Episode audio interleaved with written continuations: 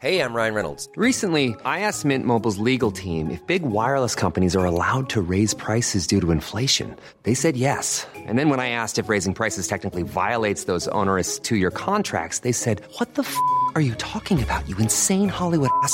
So to recap, we're cutting the price of Mint Unlimited from $30 a month to just $15 a month. Give it a try at mintmobile.com slash switch. $45 upfront for three months plus taxes and fees. Promo rate for new customers for limited time. Unlimited more than 40 gigabytes per month. Slows. Full terms at mintmobile.com.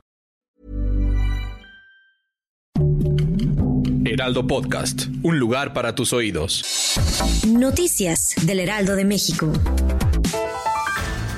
Esta tarde un juez de distrito determinó la liberación de José Ángel Casarrubia Salgado, el Mochomo, uno de los presuntos responsables de la desaparición de 43 estudiantes de la Escuela Normal Rural de Ayotzinapa, Guerrero. De acuerdo con la información, se le absolvió de su responsabilidad en los delitos de delincuencia organizada.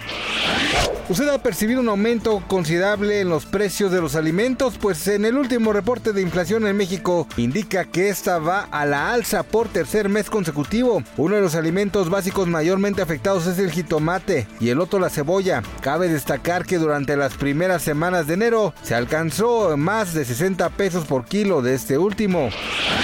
Este jueves 8 de febrero, la mesa directiva de la Cámara de Diputados notificó de manera oficial la recepción de las 18 iniciativas constitucionales y dos de reformas a leyes que envió el presidente Andrés Manuel López Obrador. Jorge Romero, presidente de la Junta de Coordinación Política, confirmó que ya están conformando la ruta para el tratamiento del paquete de iniciativas presidenciales, pero aclaró que en la reunión establecieron también que la atención de las propuestas del Ejecutivo Federal no serán prioridad. Tarjeta azul. En materia deportiva le cuento que la FIFA busca implementar estrategias ideales para hacer de este deporte algo más atractivo para los aficionados, por lo que se planea entrar en acción una nueva forma de penalizar similar a la utilizada en la famosa Kings League. ¿En qué consiste? En integrar el uso de tarjetas azules que podrán otorgar a jugadores que cometan alguna falta táctica o protesten de forma excesiva. ¿Usted qué opina? Gracias por escucharnos, les informó José Alberto García.